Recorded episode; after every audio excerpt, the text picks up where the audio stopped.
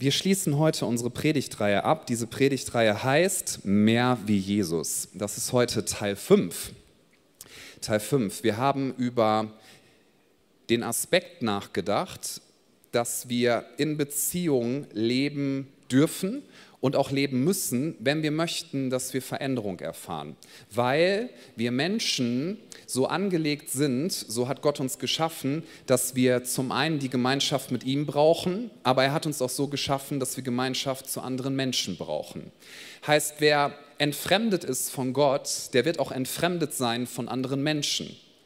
Je weiter du innerlich von Gott entfernt bist, desto weiter wirst du auch entfernt sein von dem, dass du wirklich in erfüllten Beziehungen zu anderen Menschen leben kannst. So viel Schönes es auch in dieser Welt gibt. Aber je näher wir Gott kommen, je, je mehr wir verstehen, ähm, wie sehr er uns liebt und dass er Beziehung mit uns möchte und uns nicht einen Regelkatalog überbraten möchte, sondern dass er sich nach Beziehung mit uns sehnt. Also je weniger wir fremd sind in Bezug auf Gott, je mehr wir ihn kennenlernen durch Jesus, desto mehr werden wir auch in tiefe und erfüllte und auch geheilte Gemeinschaft mit anderen Menschen kommen. Sprich, worüber wir hier reden, ist ja Jüngerschaft. Dieses Wort haben wir jetzt oft gebraucht. Und wir haben über Kleingruppen gesprochen. Wir haben über verschiedene Systeme auch gesprochen. Das will ich auch heute nochmal tun. Aber wichtig ist, und das ist die Betonung, die ich zum abschließenden Teil unbedingt in diese Predigt legen möchte, es geht nicht zuallererst um irgendein Programm. Es geht nicht zuallererst um irgendein Programm, sondern es geht um das, was die Programme bewirken sollen.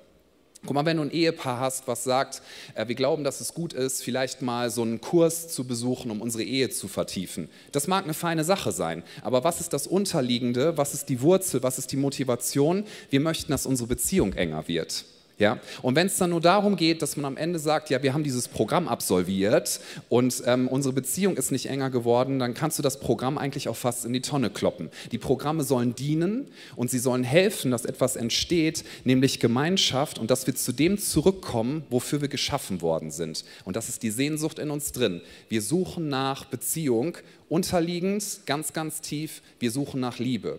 Jesus ist auf diese Welt gekommen, weil er uns zeigen wollte, dass das, wonach wir alle suchen, wirklich da ist, nämlich in Gott und in Beziehung. Und Jesus ist nicht gekommen und hat dann gesagt, ich habe hier ein Programm für euch, erfüllt das mal, sondern er hat gesagt, ich werde euch zeigen, was wirklich Bedeutung hat. Wenn du wissen möchtest, was Bedeutung hat und was Jesus wichtig ist, dann schau zum Höhepunkt von dem, was er getan hat. Er ist ans Kreuz gegangen. Also wenn dir irgendjemand die Frage stellt, was ist Jesus wichtig, was hat für ihn Bedeutung, schau zum Kreuz. Und was bringt das Kreuz zum Ausdruck? Das Kreuz bringt zum Ausdruck, dass Jesus alles tun würde und alles getan hat, um dich wiederherzustellen und um dich mit Gott wieder zu versöhnen und um dafür zu sorgen, dass du mit anderen Menschen in einer guten Gemeinschaft leben kannst ohne dass Hass dominiert, ohne dass Bitterkeit dominiert. Jesus ist gekommen, um sein Leben zu geben und um dir zu zeigen, dass er bereit ist, den längsten Weg zu gehen, in die tiefste Tiefe hineinzugehen, um dich zu erreichen. So, also mein erstes Statement ist, es geht hier nicht irgendwie um irgendwelche Programme, auch wenn wir dir wünschen und dich einladen, dass du an diesen Programmen teilnimmst, weil wir glauben, dass dadurch Dinge passieren, die so wertvoll und so wichtig sind. Aber schauen wir uns heute nochmal an, und das, das möchte ich einfach nochmal entfalten dürfen was hat Jesus getan? Jesus ist auf die Erde gekommen und das Erste, was Jesus getan hat, ist, er war erstmal in der Verborgenheit, bis er 30 Jahre alt gewesen ist. Man, hat ihn, man liest fast nichts nach seiner Geburt, wenig über seine Kindheit. Und dann tritt Jesus öffentlich auf. Was ist das Erste, was er tut? Er lässt sich taufen er lässt sich taufen, dann geht er in die Wüste 40 Tage lang, ähm, er fastet, er betet, er wird versucht vom Teufel und er kommt in der Kraft des Heiligen Geistes aus der Wüste raus und er beginnt seinen Dienst. Und was ist das, was er tut? Markus 3 ab Vers 13, da steht, Jesus stieg auf einen Berg und rief die zu sich, die er bei sich haben wollte. Sehr interessant. Sie traten zu ihm und er bestimmte zwölf, die er Apostel nannte tolle Formulierung finde ich, sie sollten ständig bei ihm sein, also mit ihm sein. Sie sollten ständig bei ihm sein und er wollte sie aussenden, damit sie seine Botschaft verkündeten und in seiner Vollmacht die Dämonen austrieben. Hier ist etwas, was sehr entscheidend ist. Was ist das Erste, was Jesus getan hat, als er dann begonnen hat, seinen Dienst zu tun?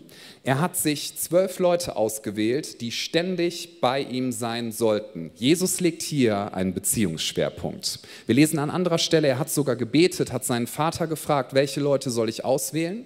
Und das sind Leute, die hätten wir nicht ausgewählt, wahrscheinlich. Wenn du so geguckt hättest, jung, dynamisch, erfolgreich, ja, dann hättest du diese Leute vielleicht nicht ausgewählt, sehr wahrscheinlich nicht, weil die hatten viele Defizite, auch charakterlich. Die haben in ihrem Leben einiges nicht auf die Reihe gekriegt. Um es mal anders zu sagen, die waren richtig anstrengend, richtig anstrengend oft. Aber Jesus hatte sie auf dem Herzen und er hat das Potenzial in ihnen gesehen und er wollte etwas zum Ausdruck bringen, nämlich dass Beziehung verändert. Dass er in sich mit seinem Vater und dem dem Heiligen Geist Beziehung ist und dass Menschen untereinander Gemeinschaft brauchen. Also hat er zwölf Leute ausgewählt. Was er nicht gemacht hat, ist, er ist nicht gekommen und hat dann gesagt, so ich erkläre euch jetzt mal, wie das alles richtig geht. Ja, also Jesus hat auch gepredigt, das stimmt. Wir lesen viele gute Dinge von ihm, aber er hat das, was er gepredigt hat, in das Leben von anderen Leuten hineingebracht. Er hat es hineintransferiert. Er hat nicht einfach nur gesagt, was habt ihr denn hier für einen Unfug angerichtet? Guckt euch den ganzen Mist doch mal an. Ja, so nach dem Motto, wie wir das manchmal machen. Du kommst im Raum und sagst, wie sieht es hier denn aus? So, das hat Jesus nicht gemacht, sondern Jesus ist gekommen, ja, er hat auch gelehrt, aber er hat gezeigt, dass er vor allem Beziehungen wertschätzt und dass er bereit ist, und das finde ich so spannend, sein Leben mit anderen zu teilen. Jesus war, und dieses Wort werde ich in der Predigt sehr leiten, Jesus war empathisch. Jetzt denkst du, hui, was machen wir denn mit dem Begriff? Bleib dabei, ich werde es uns erklären. Empathie ist etwas Unterschiedliches als Sympathie. Sympathie ist was Tolles. Ich finde manche Menschen sympathisch. Ja, ich weiß nicht, das geht dir hoffentlich auch regelmäßig so. Du triffst mal jemanden und denkst dir, ach, ist ein sympathischer Mensch. Ich stand zum Beispiel neulich in, in Darmstadt ähm, abends und ich hatte eine Verabredung, musste mich beeilen, stand ich auf so einem Parkplatz, der war sehr unheimlich, da war es dunkel und matschig und dann ähm, brauchte ich ein Parkticket und bin zu dem einzigen Automaten gelaufen, der da war und dachte, boah, und dann hat es noch geregnet und dann kam jemand und hat mit dem Handy geleuchtet, das fand ich schon mal sehr sympathisch und dann habe ich festgestellt, ich bräuchte jetzt zwei Euro, um mir ein Ticket zu ziehen. Ich hatte aber kein Zwei-Euro-Stück, ich hatte nur Scheine und dann meinte ich, können Sie mir ein Geldstück geben? Dann hat er mir zwei Euro gegeben, das fand ich sympathisch. Und dann meinte ich, ich kann Ihnen nichts zurückgeben, sondern ich gebe Ihnen jetzt fünf Euro zurück. Dann meinte er, nein, lassen Sie die stecken, ich schenke Ihnen die zwei Euro. Ja, ich wollte Ihnen nur einen Trick verraten, wie du bei Parkplatz nee, Geld sparen kannst. Ja, das, das fand ich sympathisch. Oder wenn mir jemand sagt, ich mag Aioli zu Pizzabrötchen, das finde ich sympathisch, weil das ist immer richtig.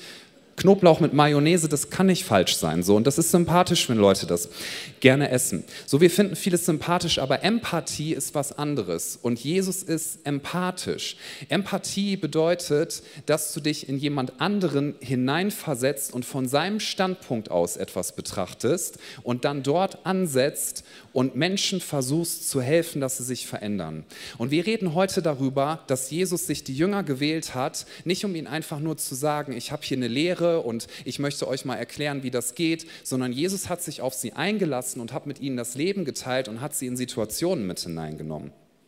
Markus 9 ab Vers 2 steht, sechs Tage später nahm Jesus Petrus, Jakobus und Johannes mit sich. Also er hat drei Leute aus dieser Gruppe gewählt, die hat er nochmal mit sich genommen extra und stieg mit ihnen auf einen hohen Berg, wo sie ganz allein waren. Dort veränderte sich vor ihren Augen sein Aussehen. Seine Kleider begannen leuchtend weiß zu glänzen, so hell, wie es kein Färber auf der ganzen Erde hätte machen können. Dann erschien Elia und Mose vor ihnen. Die beiden redeten mit Jesus.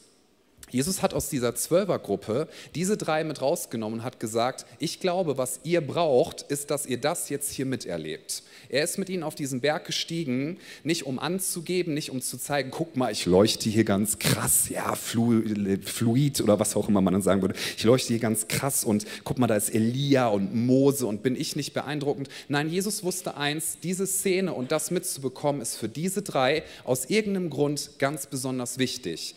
Er hat das nicht von seinem Standpunkt aus betrachtet, sondern von ihrem Standpunkt aus. Diese Szene war für diese drei wichtig. Jesus wollte etwas prägen und deswegen hat er sie mitgenommen. Deswegen hat er sie mitgenommen. Mit ist ein ganz wichtiges Wort. Das, was uns verändert, ist nicht, wenn Menschen uns Richtigkeiten erklären, sondern das, was uns verändert, ist, wenn Menschen sagen, ich sehe dich da, wo du bist und ich würde dich gerne mitnehmen auf eine Reise der Veränderung. Das Leben der Jünger hat sich komplett verändert. Warum? Weil Jesus sie mitgenommen hat. Irgendwie war diese Szene für diese drei wichtig und Jesus hat sich auch nicht beeindrucken lassen, falls irgendwie Leute gesagt hätten, wieso nimmst du die drei mit und nicht die anderen drei, das ist unfair. Nein, für diese drei war es irgendwie wichtig und Jesus hat sie mitgenommen.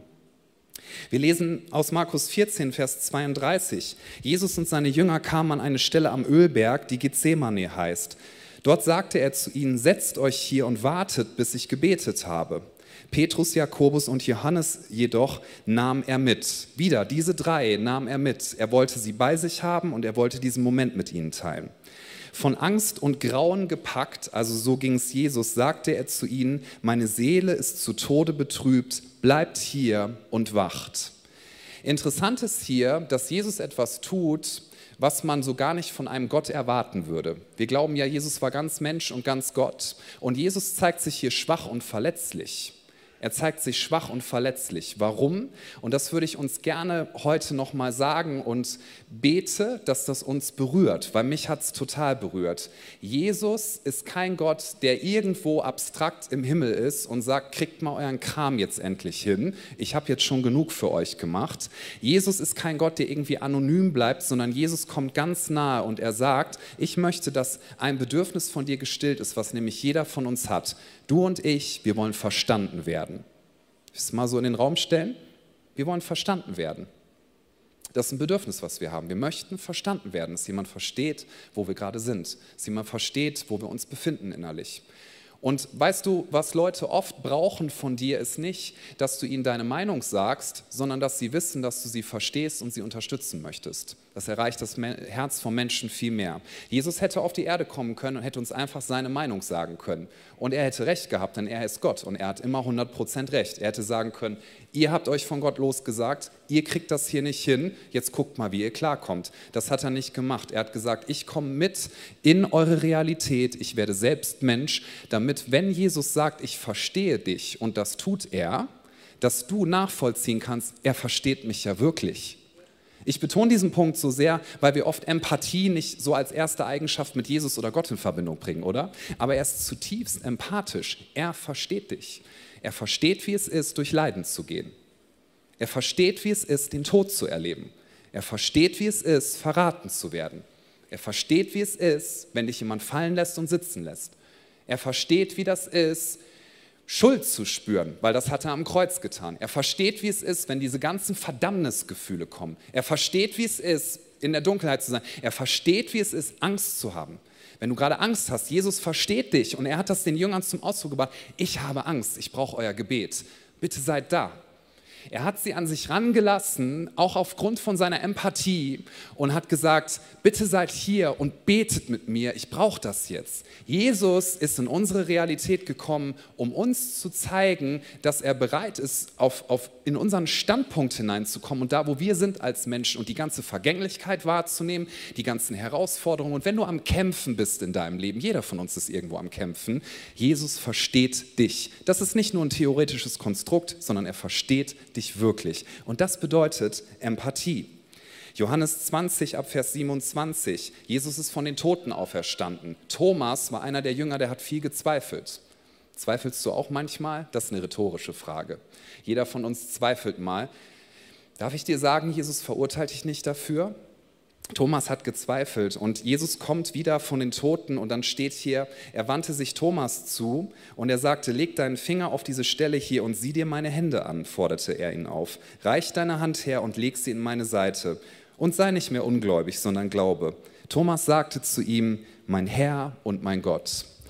Was macht Jesus hier? Jesus geht zu Thomas und er versetzt sich in ihn hinein, er versteht, wie es ihm geht, nämlich dass er ganz heftige Zweifel hat. Und er sagt nicht, pass mal auf, die Propheten haben schon angekündigt, was passieren muss. Hör mir mal gut zu, ich habe dir die ganze Zeit gesagt, ich werde sterben und dann werde ich von den Toten auferstehen. Und jetzt stehe ich hier vor dir, könntest du bitte endlich mal an mich glauben? Sondern er weiß, dass Thomas in sich drin noch ganz, ganz heftige Zweifel hat und er begegnet ihn in dem und sagt, Thomas, ich möchte nicht, dass du in diesen Zweifeln bleibst, denn Jesus möchte uns verändern. Jesus möchte, dass wir freier sind innerlich. Jesus möchte uns aus Bitterkeit rausholen. Jesus möchte, dass wir Kraft empfangen. Jesus möchte, dass wir Gnade verstehen. Und er wollte, dass Thomas nicht mehr zweifelt. Aber er hat nicht gesagt, Thomas, ich komme jetzt mal irgendwie und brat dir einen über, sondern er hat gesagt, ich begegne dir in deinen Zweifeln und ich verstehe, dass es für dich wichtig ist, dass du mich anschauen kannst und dass du mich berühren kannst. Jesus ist empathisch. Ich möchte das nochmal sagen. In den vielen oder allermeisten Fällen brauchen Leute nicht deine Meinung, auch wenn die mal wichtig sein mag, sondern was Leute brauchen ist, dass sie verstehen, du gehst in ihre Situation hinein. Und deswegen ist es auch heute, dass ich nochmal sagen möchte, das Wichtigste, was wir haben, das sind Beziehungen. Beziehungen. Gott ist ein Gott der Liebe. Alles, was Gott tut, ist motiviert von Liebe. Alles, was Gott geschaffen hat, motiviert durch Liebe. Dass du existierst, hat den Grund, dass er dich liebt. Wenn Gott etwas berührt, entsteht mehr Liebe. Wenn Gott etwas tut, immer mehr Liebe. Und alles, was, was an Bedeutung hat im Leben, also alles, was Bedeutung in sich trägt, trägt immer Liebe in sich. Wenn ich mal überlege, die dümmsten Entscheidungen in meinem Leben, die ich getroffen habe oder die, die ich am schlechtesten finde, das waren immer die, wo ich sehr, sehr stark auf mich fokussiert war, ganz bei mir und wenig über andere nachgedacht habe. Also wo es mir an Empathie gemangelt hat. Und die Entscheidung im Leben, wo ich sage, boah, das waren gute Entscheidungen, die ich getroffen habe, da weiß ich, das hat Beziehungen gesegnet und andere Menschen gesegnet. Das sind Entscheidungen, die würde ich noch 1000 Mal treffen. Ich möchte uns allen sagen, dass was du im Leben an Fehlern machen kannst, die schlimmsten Fehler werden dich nicht Geld kosten. Das sind nicht die schlimmsten Fehler. Die schlimmsten Fehler werden dich nicht Ansehen kosten, sondern die schlimmsten Fehler, die wir begehen können als Menschen, werden uns Menschen kosten und Beziehungen kosten. Demgegenüber die, die schlausten Entscheidungen, die du treffen kannst, das sind Entscheidungen, wo sich Beziehungen vertiefen, wo du dich in andere hineinversetzt, wo du für andere da bist und wo du andere segnest. Einfach weil du empathisch bist. Und warum sage ich das alles? Weil ich glaube, der Heilige Geist möchte heute ganz liebevoll dazu sprechen, aber auch sehr deutlich. Wir leben in einer starken Kultur, wo Menschen so schnell hassen. Ich meine, Hass gab es schon immer seit dem Sündenfall, aber heute ist es ja oft so, Menschen sind bei sich, sehr sehr stark bei sich. Guck dir das auf Social Media an. Und wenn jemand eine Meinung hat, die diese Menschen nicht haben, dann wird sofort gesagt, du hast nicht meine Meinung, das kann nicht sein, du musst weg. Das ist nicht Evangelium und das ist nicht, wie Jesus mit anderen Leuten umgeht. Sondern die Frage ist doch, wenn jemand eine andere Meinung hat, sind wir bereit, uns in den Standpunkt des anderen zu versetzen, einer Person zuzuhören und dieser Person zu sagen, selbst wenn von außen nicht alle Dinge in deinem Leben so sind, wie ich das vielleicht gut oder richtig fände oder gesund fände, ich komme in deine Realität und ich verstehe dich und ich möchte dich begleiten und ich möchte dir helfen, dass du Schritte gehst. An uns Christen gesprochen, wir werden diese Welt nicht dadurch verändern, wenn wir unsere Meinung die ganze Zeit raushauen und sagen, das ist unsere Meinung und die ist besser als eure das wird niemanden überzeugen. Was Menschenherzen gewinnt, ist die unendliche Liebe von Jesus Christus. Wenn du sagst, ja, vielleicht verunsicherst du mich, vielleicht irritierst du mich, vielleicht hast du eine ganz andere Meinung als ich, aber darf ich mal in deine Realität mit hineinkommen? Kann ich dir was Gutes tun? Kann ich dir irgendwie helfen? Weil ich möchte dir zum Ausdruck bringen, dass es sich so sehr lohnt, dass du Jesus näher kommst. Das ist das, was Menschenleben berühren und verändern wird. Johannes 21, Vers 15. Auch nach der Auferstehung von Jesus. Petrus hat ihn verraten. Ja, Jesus hätte alles Recht gehabt zu sagen, guck, ich habe es dir gesagt, du hast sogar gesagt, ich tue das nicht. Petrus ist am Ende erst in sein altes Leben zurückgegangen und er hat Angst. Und, und Jesus kommt zu ihm und sie essen erstmal, ganz wichtige Sache. Und er kommt zu ihm und sagt, Johannes 21, Vers 15, als sie gegessen hatten, sagte Jesus zu ihm, Simon Petrus, Simon, Sohn des Johannes, liebst du mich mehr als irgendein anderer hier? Und Petrus gab ihm zur Antwort, ja Herr, du weißt, dass ich dich lieb habe. Darauf sagte Jesus zu ihm, Sorge für meine Lämmer. Was war das Ziel von Jesus? Er wollte die Identität von Petrus wiederherstellen. Er wollte ihn rausholen aus seiner Angst und er wollte ihm sagen, deine Berufung ist nicht vorbei. Wie hat er das gemacht? Mit Belehrungen? Nein. Er hat gesagt, Petrus, wir klären jetzt eine Sache miteinander. Du hast nämlich Angst davor, ob ich dich noch liebe und du fragst dich, ob unsere Liebe noch intakt ist. Also stellt er ihm die Frage, liebst du mich? Jesus ist so empathisch und ich schäme mich nicht zu sagen, dass ich Jesus liebe. Und wer Jesus liebt, wird immer Menschen lieben. Deswegen, deswegen, ist das auch im ersten Johannesbrief so beschrieben. Wer sagt, ich liebe Gott, aber hasst seine Geschwister, der lügt. Warum? Es geht gar nicht, dass du Gottes Liebe mehr verstehst und dann gleichzeitig andere Menschen abgrundtief hast. Ja, aber manchmal habe ich so Hassgefühle. Ja, ja, das mag sein, aber dass du in der Einstellung verharrst, ich finde andere Menschen doof, ich hasse andere Menschen, das ist nicht in der Liebe Gottes. Jesus ist gekommen, um uns mit Gott zu versöhnen und Jesus ist gekommen, um uns miteinander zu versöhnen. Jesus ist so empathisch und Jesus möchte, dass wir verstehen, wir werden uns nicht alleine verändern dadurch, dass wir Lehre hören oder predigten. Ich meine, ich liebe es zu predigen, äh, zu predigen, das wisst ihr. Ich glaube auch, das ist eine Berufung, die ich habe, aber eine Sache weiß ich. Eine Predigt alleine verändert noch nicht. Sie ist wichtig. Ich glaube, es ist wichtig, dass Menschen über das Wort Gottes reden, aber es gibt mehrere Aspekte, die wichtig sind. Ein Aspekt ist, das Wort Gottes zu hören. Ja? Ein zweiter Aspekt ist, dass wir in Beziehung zueinander sind, so wie Jesus uns das vorgelebt hat. Und ein dritter Aspekt ist, dass wir das gemeinsam üben, einüben, was wir im Wort Gottes verstanden haben. Diese drei Sachen müssen da sein. Wort Gottes hören, dann sagen, ich lebe in Beziehung miteinander. Wir wollen uns gegenseitig helfen und darin unterstützen. Und das dritte ist, dass wir es gemeinsam üben. Wir werden nachher Werbung hören für Get Free. Und wenn wir zum Beispiel auch einladen, immer am Ende des Gottesdienstes in der Lobpreiszeit, du kannst für dich beten lassen, ist das dieses Prinzip gelebt. Da ist eine andere Person, zu der gehst du hin und sagst, irgendwie habe ich das und das auf dem Herzen. Diese Person hilft dir, zu Jesus zu gehen. Sie verurteilt dich nicht. Sie sagt dir nicht, so müsstest du es jetzt machen, weil das ist nicht empathisch. Ja, die Bibel sagt übrigens auch, dass Leute unterschiedliche Dinge brauchen. Weißt du, manchmal brauchen Leute einen, ich nenne das jetzt mal Hinterntritt, ne? eigentlich drückt man das ja anders aus. Manchen Leuten muss man manchmal sagen, ey, krieg mal dein Leben gebacken, du musst dich jetzt echt mal auf den Weg machen. Das brauchen Leute manchmal. Amen. Ja, manchmal schon.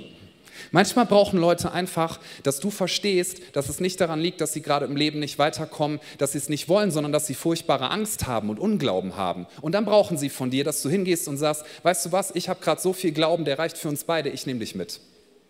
Und manchmal sind Leute einfach schwach innen drin und sie brauchen es, dass jemand kommt und sagt, du fühlst dich gerade schwach, das verstehe ich und jetzt werde ich dir helfen, dass wir zu Jesus gehen und dass du dort Stärke empfängst und ich trage dich durch diese Zeit.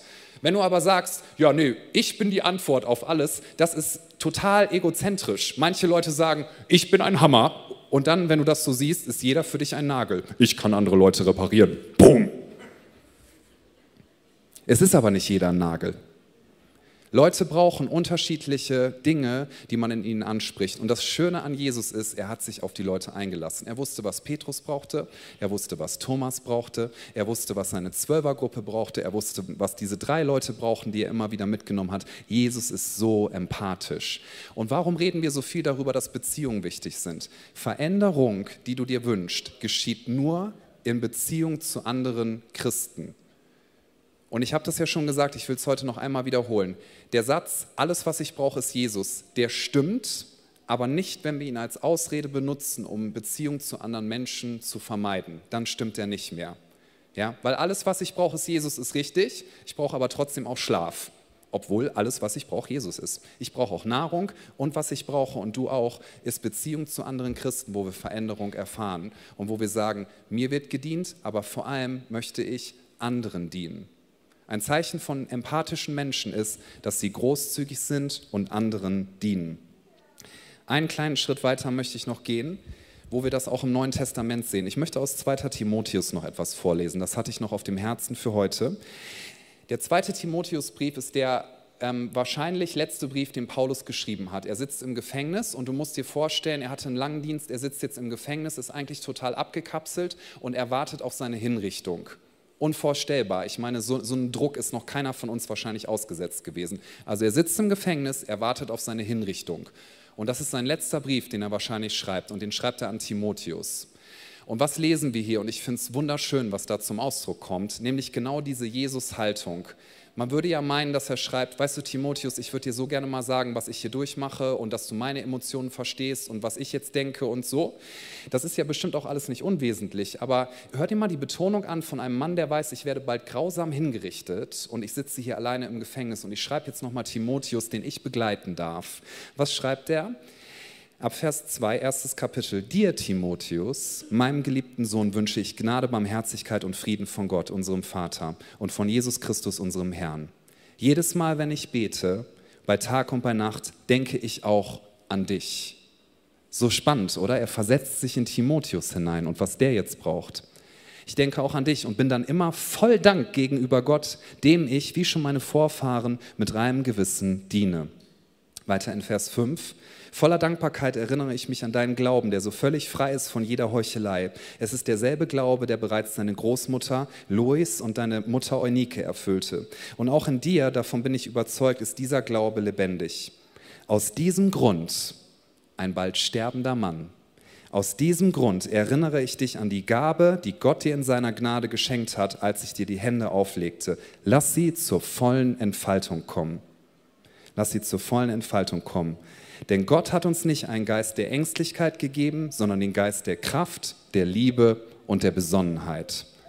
Ein Mann, der Gott gedient hat mit seinem ganzen Leben, der Jesus Christus verherrlicht hat mit seinem ganzen Leben, kurz vorm Tod. Und er sagt, ich paraphrasiere mal ein bisschen oder erweitere, es ist ja nicht egal, äh, wie es mir hier geht, aber vor allem habe ich folgenden Fokus. Wie geht's dir, Timotheus? Was brauchst du jetzt? Was brauchst du jetzt? Und ich möchte dich ermutigen, hab keine Angst, sei stark, sei mutig ganz egal, was passiert. Was hatte Paulus für eine Einstellung? Er hatte die Einstellung, egal was mir passiert ist, weil Paulus wurde betrogen, er wurde verletzt, man hat sich über ihn lustig gemacht. Das war nicht immer nur schön, oft war es sehr, sehr hart. Welche Einstellung hatte er? Ich werde meinem Jesus dienen, weil ich weiß, dass er mich liebt und ich werde anderen Menschen dienen und die Begabung, die in ihnen drin ist, zur vollen Entfaltung bringen, nicht durch meine Kraft, aber ich werde ein Begleiter sein und ich werde an anderen Menschen dran sein. Paulus wusste, dass Beziehungen so wichtig sind. Beziehungen sind nicht optional, sondern Beziehungen zu anderen Menschen bringt das zum Ausdruck,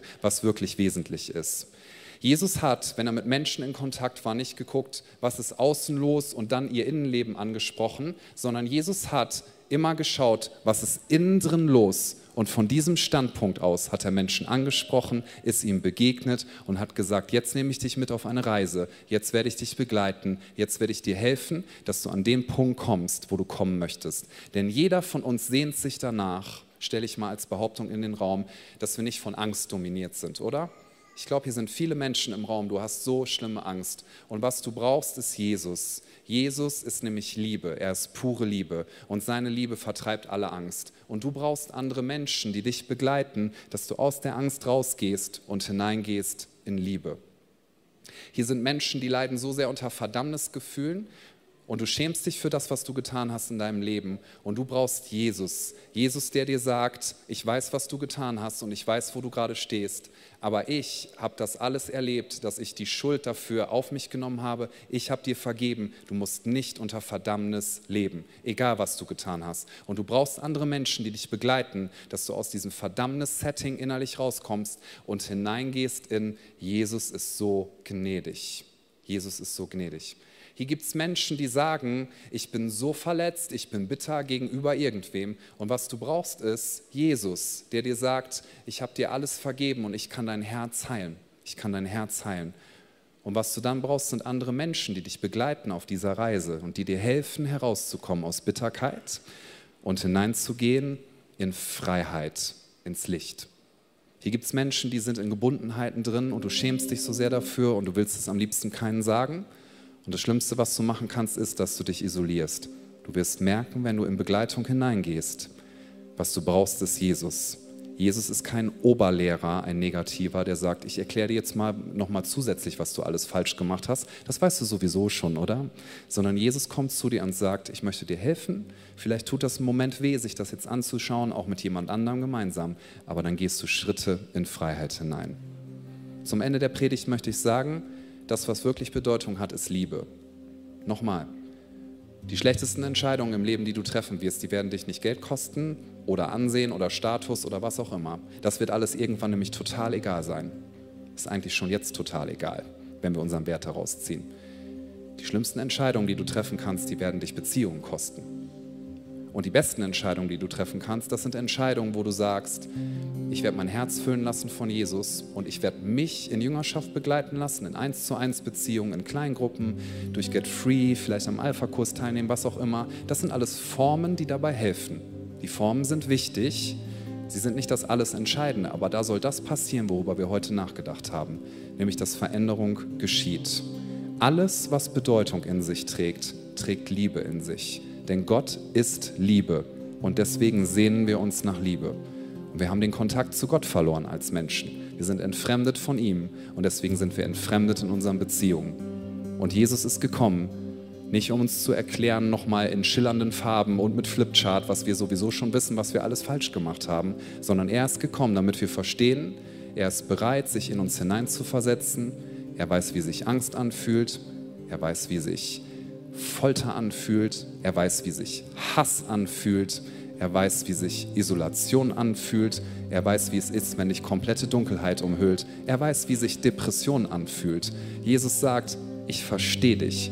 Und wenn er das sagt, ist das nicht so, ja, irgendwie abstrakt. Nein, er versteht dich wirklich. Und er ist da und er möchte dir begegnen. Und er möchte dich einladen, dass du ihm ähnlicher wirst, dass du empathisch wirst, dass du dich in andere hineinversetzt und sagst, diese Welt dreht sich nicht um mich, sondern diese Welt dreht sich um Gott. Das Universum dreht sich um Gott. Und Gott ist nicht ein abstraktes Konstrukt, sondern er ist ewige und pure Liebe, die wir alle finden wollen. Wir finden sie in Jesus und wenn wir sie in Jesus finden, sind wir versöhnt mit Gott und werden versöhnte Beziehungen untereinander leben. Jüngerschaft ist nicht irgendwas Optionales. Jüngerschaft und gemeinsam in Beziehung unterwegs zu sein und gemeinsam zu üben, Vergebung, gegen Ängste aufzustehen, Bindungen loszuwerden, das sind die essentiellen Dinge, die es braucht, damit wir uns alle in das entwickeln können, wofür wir geschaffen sind, egal an welchem Punkt du stehst. Es ist nicht so wichtig, wo du gerade stehst, auch wenn das nicht irrelevant ist. Viel wichtiger ist, in welche Richtung du dich von heute an bewegen wirst. Selbst wenn du gerade in der schlimmsten Situation deines Lebens bist. Selbst wenn du komplett abgekapselt bist. Darf ich dir diese Frage stellen? In welche Richtung willst du dich von heute an bewegen? Entscheide dich, dass du jemand sein wirst, der anderen Menschen hilft auf ihrer geistlichen Reise. Und entscheide dich doch mit uns gemeinsam, dass du jemand sein wirst, der sich begleiten lässt auf seiner geistlichen Reise.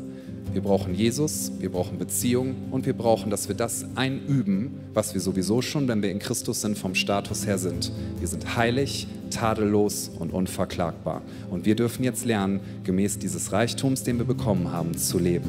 Jesus ist Liebe und er möchte dich verändern. So, so gerne. Ich bitte uns, dass wir gemeinsam aufstehen. Schließ doch gerne mal deine Augen für einen Moment. Ich würde jetzt gerne eine Frage stellen, die stelle ich allen, die online mit dabei sind, auch. Wenn du gerade diesen Gottesdienst schaust, vielleicht schaust du ihn auch nach. Ich glaube, Jesus möchte dich ansprechen und Jesus möchte und er wird dein Leben verändern, wenn du dich auf ihn einlässt. Auch hier vor Ort möchte ich eine Frage stellen und dazu für einen Moment bitte ich uns einmal alle unsere Augen zu schließen. Nur unser Team und ich werden schauen, einfach um zu beten und zu begleiten. Und ich möchte fragen, wer sagt, heute an diesem Sonntag, Jesus, ich verstehe, dass du mich verstehst. Jesus, ich verstehe, dass du weißt, wo ich bin. Und Jesus, vielleicht verstehe ich auch noch nicht alles, aber ich habe verstanden, dass ich mich selber nicht vom Tod retten kann. Ich habe verstanden, dass ich selber meine Dunkelheit nicht besiegen kann. Ich habe verstanden, dass ich selber nicht ausbrechen kann aus dem, was mich immer wieder zurückhält. Und gleichzeitig habe ich diese Sehnsucht in mir, dass wenn das wahr ist, dass du den Tod besiegt hast, dass wenn das wahr ist, dass du die Schuld besiegt hast, dass wenn das wahr ist, dass du Freiheit gebracht hast, dass wenn es wahr ist, dass du Neuanfänge schenkst. Ich habe diese Sehnsucht in mir, dass ich dir mein Leben gebe. Während keiner umherschaut, möchte ich diese Frage stellen. Wenn du sagst, ich sehne mich danach, dass Jesus mein Leben verändert und ich gebe ihm alles, was ich habe. Und ich sage, Jesus, ich bitte dich, dass du kommst und dass du mich veränderst. Wenn du sagst, diese Entscheidung möchte ich heute treffen, ich verstehe, dass Jesus mir seine Hand entgegengestreckt hat und sein Angebot ist offen und ich möchte jetzt darauf eingehen. Wenn du sagst, Jesus, hier bin ich und ich entscheide mich für ein Leben mit dir, dann bring das doch jetzt zum Ausdruck hier vor Ort, indem du da, wo du bist, deine Hand hebst. Einfach als ein Bekenntnis deines Vertrauens in Jesus. Wer sagt, heute möchte ich das entscheiden? Dankeschön. Wer sagt noch, diese Entscheidung möchte ich treffen? Trau dich, deine Hand zu heben. Ein Moment zwischen dir und Jesus. Dass du sagst, ich lasse mich nicht von meinen Umständen bestimmen, nicht von dem, was Menschen über mich denken könnten, noch nicht mal, was ich selber mir manchmal an doofen Sachen zuspreche, sondern ich entscheide mich jetzt für Jesus. Dankeschön. Noch jemand, der sagt, das möchte ich heute entscheiden. Wenn du online dich entscheidest und gerade der Chat aktiv ist, schreib doch gerne rein, ich entscheide mich für Jesus. Ich entscheide mich für Jesus. So schön zu sehen. Einige Entscheidungen, die heute getroffen werden. Das macht einen Unterschied. Es verändert Menschenleben. Wenn du dich gemeldet hast, nimm deine Hand gerne wieder runter. Ich lade uns ein, dass wir unsere Augen öffnen, dass wir jetzt ein Gebet zusammen sprechen. Alle gemeinsam, was unseren Glauben und unser Vertrauen zu Jesus Ausdruck, zum Ausdruck bringt. Wir beten gemeinsam. Jesus, ich weiß, dass du mich liebst. Es gibt nichts, was ich tun könnte, damit du mich mehr liebst. Und durch nichts, was ich tue, würdest du mich weniger lieben. Du bist für mich gestorben und auferstanden. Ich glaube an dich. Du bist mein Gott, mein Retter und mein Herr. Bitte schenke mir die Vergebung meiner Schuld. Ich möchte als dein Kind leben und du sollst mein ganzes Leben bestimmen. Ich danke dir, dass ich durch dich wirklich frei bin und ein Leben in Ewigkeit habe. Amen. Wir wollen einen Applaus geben, einfach weil wir das feiern und uns mitfreuen, wenn Menschen diese Entscheidung getroffen haben. Wir werden jetzt noch eine Zeit haben, wo wir einfach im Lobpreis Jesus suchen. Jesus ist hier, er möchte dir begegnen. Und wenn wir singen gemeinsam, hat das Kraft, weil wir uns gemeinsam darin unterstützen, dass wir sagen, der Fokus unseres Lebens ist Jesus. Gnade kommt von Jesus. Freiheit ist in Jesus. Hoffnung ist in Jesus. Also wir werden Lobpreis machen. Währenddessen hast du die Möglichkeit, jetzt da hinten hinzugehen. Wenn du guckst, siehst du schon, da stehen Leute, die sind jetzt bereit, dich im Gebet zu begleiten. Das bedeutet, dass du sagen kannst, ich möchte noch mal etwas aus der Predigt festmachen. Ich möchte hören, was Jesus mir sagt. Und diese Menschen werden dich einfach auf deiner Gebetsreise unterstützen, damit du innerlich dich auf Jesus einstellen kannst. Und es bringt so viel Freiheit, so viel Veränderung. Also nimm das gerne in Anspruch und während der Lobpreiszeit werden wir das Abendmahl feiern. Werden uns einen Moment dafür nehmen und dann möchte ich uns gerne einfach nochmal sagen, wofür ist das Abendmahl gedacht? Das Abendmahl ist die stärkste Erinnerung, die uns Jesus gegeben hat. Es ist ein intellektuelles Erinnern, es ist ein emotionales Erinnern und es ist ein geistliches Erinnern. Dass wir uns daran erinnern, wir haben uns nicht selber gerettet, sondern Jesus hat seinen Körper zerschlagen lassen. Jesus ist gestorben am Kreuz, damit wir Freiheit und Vergebung haben. Jesus hat sein Blut vergossen. Das ist das Symbol, wenn wir trinken aus dem Kelch, wo wir hier Saft drin haben. Ja? Jesus hat sein Blut vergossen, damit wir Erlösung haben, damit wir wissen dürfen, alles ist gut. Ich meine, wann haben wir schon mal das Gefühl, alles ist gut? Es ist nie alles gut im Leben. Aber in Jesus, ja, das klingt so schön, dass man kaum glauben kann, dass es wahr ist, aber es ist wahr. In Jesus ist alles gut alles gut. Und du kannst sagen, Verdammnisgedanken, ihr beugt jetzt eure Knie vor Jesus Christus, denn er hat bezahlt am Kreuz. Das Abendmahl ist eine Feier, dass wir sagen, ich bin frei in ihm, ich habe ewiges Leben und das feiere ich mit Leuten. Wer darf das Abendmahl nehmen? Nun jeder, der sagt, der weiß, ich tue es nicht aus eigener Kraft, sondern alles, was ich brauche, ist Jesus. Wenn du sagst, ich glaube an Jesus, ich glaube an das, was er am Kreuz für mich getan hat, dann darfst du das Abendmahl nehmen. Es muss nicht alles in deinem Leben in Ordnung sein, das ist es nie, sondern wenn du sagst, ich glaube an Jesus und ihm vertraue ich, dann kannst du das Abendmahl nehmen. Jesus hat sich zerbrechlich und verletzlich gemacht, damit wir Heilung finden und damit wir Leben finden. Und das feiern wir im Abendmahl. Und Jesus, wir danken dir und wir preisen dich dafür, dass du am Kreuz gestorben bist. Du hast dein Leben hingegeben, du hast den Tod besiegt, du hast die Finsternis besiegt. Sünde und Verdammnis haben keine Macht mehr über uns. Wir haben Freude in dir, egal was passiert, wenn wir uns in uns selber verlieren, wenn wir uns in Sorgen verlieren, wenn wir uns in Ängsten verlieren, wenn wir uns in Druck verlieren. Jesus, du bist größer und du bist stärker. Und wir wollen das Abendmahl jetzt gemeinsam feiern als ein Ausdruck dessen, dass du groß bist. Und als du gesagt hast, es ist vollbracht, da war es wirklich vollbracht. Du hast gesagt, der Weg ist frei, der Vorhang ist zerrissen, wir haben freien Zugang zu Gott und dafür danken wir dir mit allem, was wir sind. Amen. Lasst uns das Abendmahl feiern, das wird jetzt durch die Reihen gehen, gemeinsam Lobpreis machen und wenn du sagst, ich möchte mich im Gebet begleiten lassen, nimm das sehr gerne im Anspruch. Es ist Zeit dafür und lasst uns diesen Moment jetzt gemeinsam nehmen.